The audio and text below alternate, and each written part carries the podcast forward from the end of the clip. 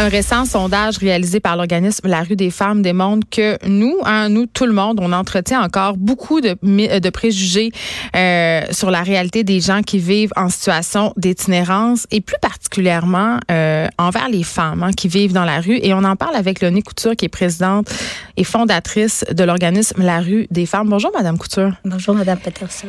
Euh, écoutez, Madame Couture, en premier lieu, j'aimerais ça qu'on revienne euh, sur les faits saillants de ce sondage-là. Qu'est-ce qui ressort? Ce qui ressort, moi, pour moi, dans mon, dans mon sens à moi, d'abord, c'est, euh, bon, disons que c'est qu'on reconnaît la violence vraiment comme l'élément qui est plus, le plus menaçant pour les femmes dans la rue. Elles sont plus à risque que les itinérants. Bien avant la température. Et c'est ce que les gens... Et, ça, j'étais très contente de voir cette, euh, cette réponse-là du public parce que, par exemple, on, on va beaucoup euh, travailler sur des, des ressources là, pendant l'hiver hein, en disant ben c'est très dangereux le froid. Ben, c'est dangereux. un fait, c'est dangereux. Mais pour les femmes, c'est pas tant le froid que la violence. Le froid est, dangereux, mais nous, ce qu'on demande toujours aussi, puis que je pense qu'avec cette, euh, cette, ce chiffre-là, on va être supporté, c'est que il faut qu'on ait des ressources d'urgence à l'année. Hein? Quand on sait qu'on qu'on refuse euh, pratiquement 10 000 demandes d'hébergement. Mais il y en a-tu tant que ça, des femmes itinérantes? Nous, on a répondu à 1250 femmes différentes en, 2018-19, la rue des femmes. On a trois Puis vous n'êtes pas le seul, c'est ça? On n'est pas le seul organisme. Alors, nous, à 1250 femmes différentes. Alors, et en plus, on a débordé. Hein, on, a, on a quoi? On a à peu près... Euh, on a 57 lits de base, puis on a 12 lits de débordement. Hein, ça, là, puis bien souvent, c'est plus 12, c'est 13, c'est 14. On étire tant qu'on peut. On met des gens par terre, on met des gens partout sur des matelas, des femmes. Puis en plus, on refuse une trentaine de demandes d'hébergement par jour. Ça, ça veut dire que ces femmes-là, où est-ce qu'ils vont aller dormir? Dans la rue. Euh, par exemple, à la maison Jacqueline, qui est une maison vraiment d'urgence. Ah, non, en fait, ça appartient à, la rue des Femmes. On a trois maisons. Maison Jacqueline, Maison Olga, puis Centre Dalia.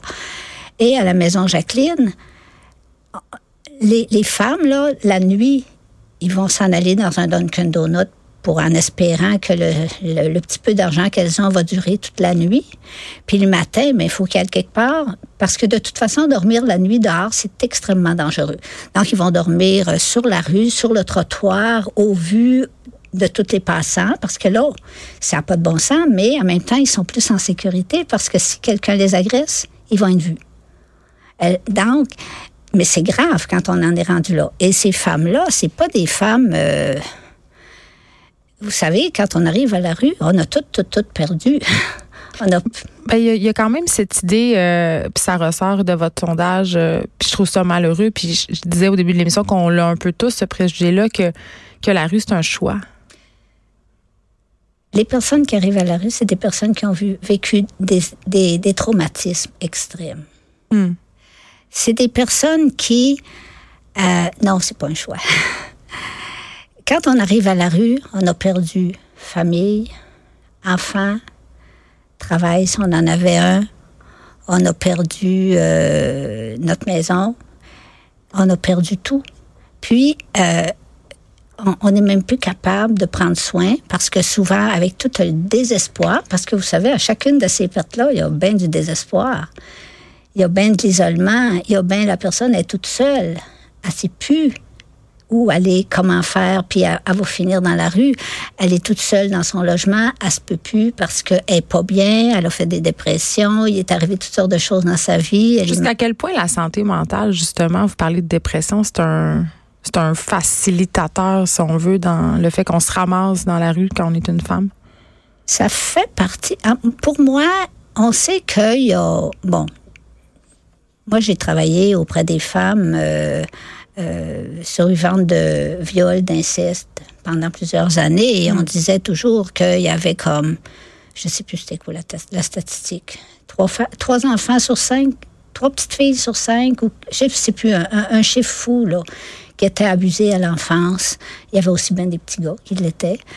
Euh, ensuite, on sait la violence conjugale, tout ça. Euh, mais ces enfants-là, maintenant, ils sont allés quelque part. Il y en a qui ont réussi à s'en sortir, qui ont réussi à tenir, qui ont réussi à trouver de l'aide, qui ont réussi tout ça. Mais il y en a qui n'ont pas pu. Et souvent aussi, un enfant qui, qui vit de l'abus,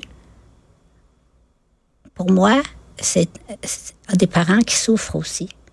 C'est pas vrai que c'est comme un, parent, c'est pas vrai qu'un parent va en bonne santé parce que pour moi, pour abuser un enfant, on perd les pédales.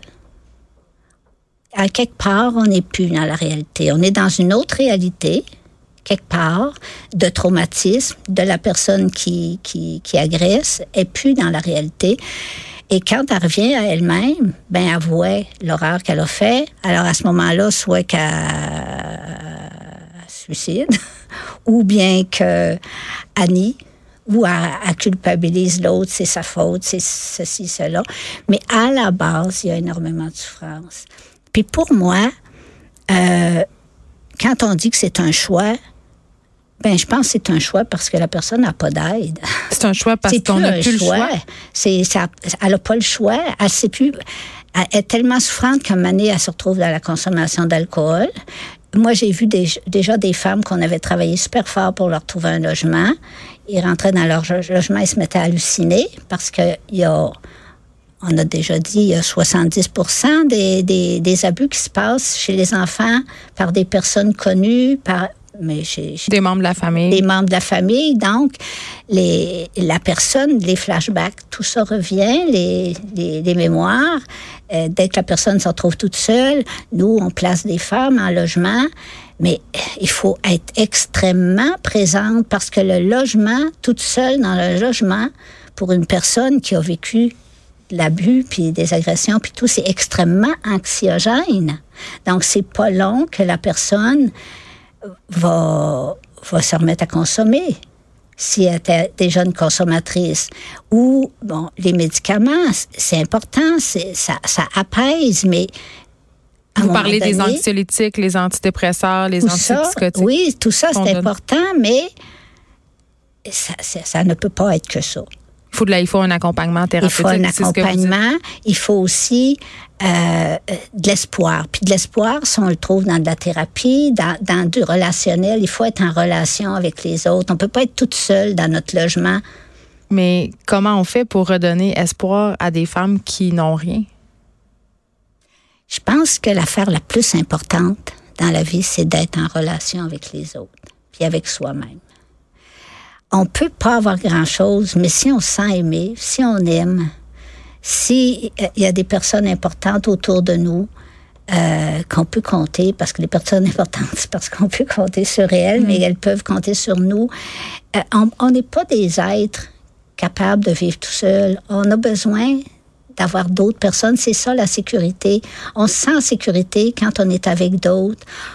Euh, puis l'amour, l'engagement social, tout ça permet d'être avec les autres. C'est comme un tout. On est on est des êtres de relation, ben, fondamentalement. Parlons-en euh, de la relation, Madame Couture, parce que euh, plusieurs personnes passent à côté des itinérantes, des itinérantes, sans les regarder. Euh, puis pas parce qu'ils sont pas sensibles à cette situation-là. Souvent, c'est parce qu'on ne sait pas quoi faire, on ne sait pas comment agir, on ne sait pas comment les regarder. Exact. Mais parce que c'est des personnes qui sont trop souffrantes, on ne sait pas quoi faire. Mais on fait quoi? Donc, comme, mais c'est, moi, je pense, on a un système de santé, on a des gens.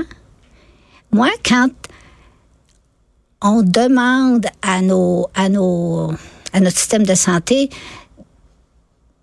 qu'on ait des maisons euh, où on peut accueillir les femmes à l'année longue, pas juste pendant l'hiver. Oui, on le sait que l'hiver, c'est dangereux, on veut pas trouver personne. Mais de la violence, il y en a aussi l'été. Mais de la violence. Puis quand on ferme, on les ferme, puis c'est, on a beau dire, on refuse 20, 30 personnes par jour, on a beau dire tout ça, on n'a pas de réponse. Je comprends, les gens dans la rue ont fini par se sentir impuissants parce qu'on n'a pas le soutien. Et sursollicités. Mais c'est pas à nous, les citoyens ordinaires, de s'occuper de, de, problématiques aussi graves.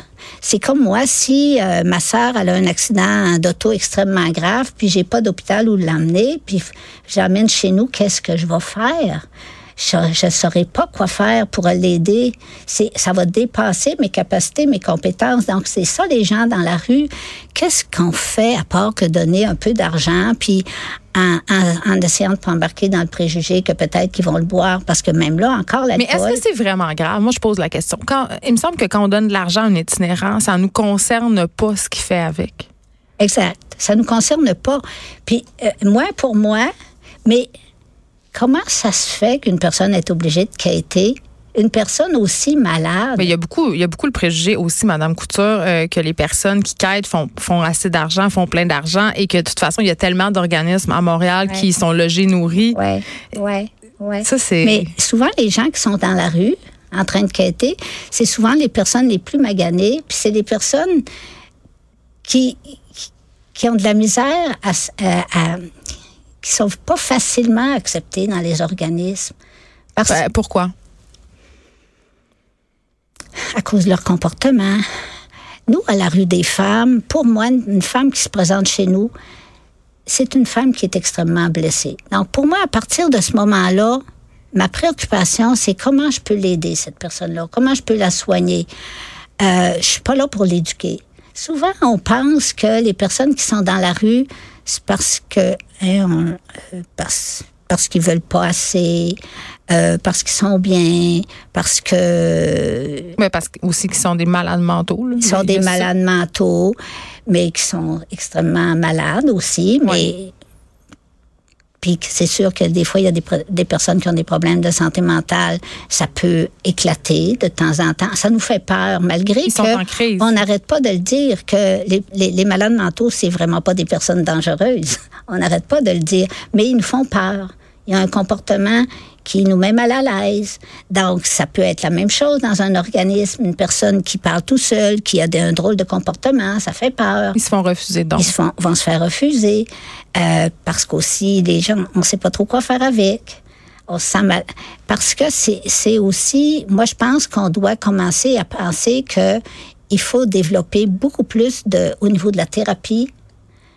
Nous, chez nous, on parle de santé relationnelle.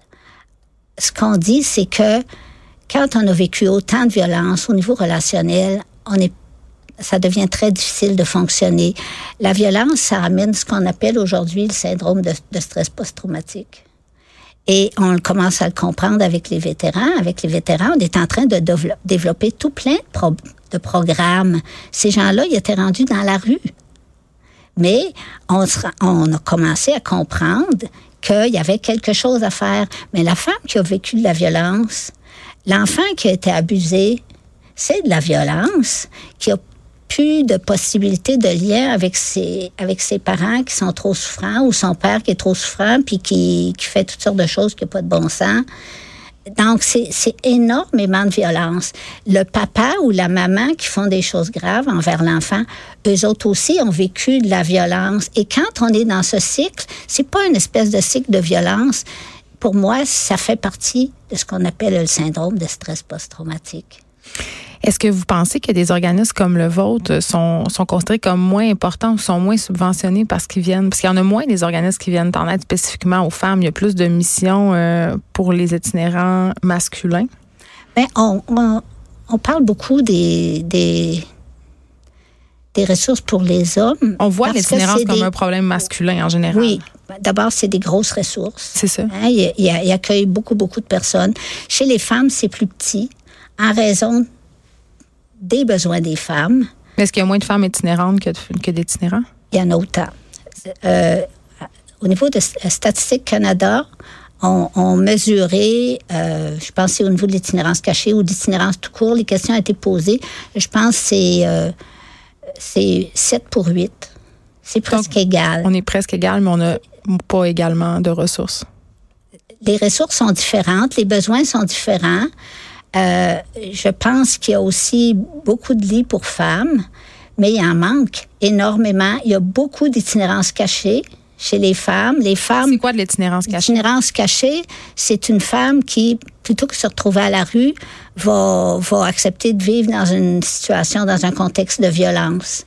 Euh, va se promener d'un ami à l'autre va aller chez des. On appelle ça le. Le couchsurfing. Exact. Hmm. Euh, c'est un peu tout ça. Donc, et ça, on le voit pas parce que il y a pas personne non plus qui veut se faire étiqueter d'itinérant. Pas plus que ça, ça avait du bon sens de se faire dire qu'on était des fous en 1960. Mais quand on a désinstitutionnalisé, où sont allés les fous? Dans la rue? Et là, on les appelle aujourd'hui des itinérants. C'est pas plus euh, aidant de se faire appeler itinérant que de se faire dire qu'on est un fou. En terminant, Madame Couture, qu'est-ce qu'on fait si on veut aider? Moi, je pense que oui, il faut. Je pense qu'on peut aider. Euh, on, fait toujours des campagnes de dons, tout ça. Euh, il faut demander aussi. Je pense qu'à un moment donné, il faut dire que c'est assez qu'on laisse les gens sur la rue. Euh, oui, on n'ose pas les regarder on est dans on, est dans l'impuissance, pas dans l'indifférence. Hmm. Mais là, on est en pleine campagne électorale. Ben moi, je pense qu'il faut demander à nos à nos candidats qu'est-ce qu'ils vont faire, mais comment ça se fait aussi que on tolère. Oui, on a, on a, on, pense qu'en mettant des personnes dans un logement avec un petit peu de service autour, ça peut aller. Mais malheureusement, ça demande beaucoup plus. Ça demande autant que ce qu'actuellement on est en train de donner à nos vétérans des programmes minimalement, parce que les gens qui sont à la rue, c'est des survivants de violence, c'est des hmm. survivants d'agression. C'est pas pour rien qu'ils sont rendus dans la rue, ils se sentent plus en sécurité nulle part. Puis quand on a vécu la violence, on a énormément de misère à se sentir en sécurité. Merci beaucoup, Madame Léonie Couture. Vous êtes présidente et fondatrice de la Rue des Femmes. Et si on veut donner, on, on va sur le site web de votre organisme. La Rue des Femmes. On s'arrête un instant. Merci beaucoup. Merci beaucoup. De 13 à 15, les effrontés.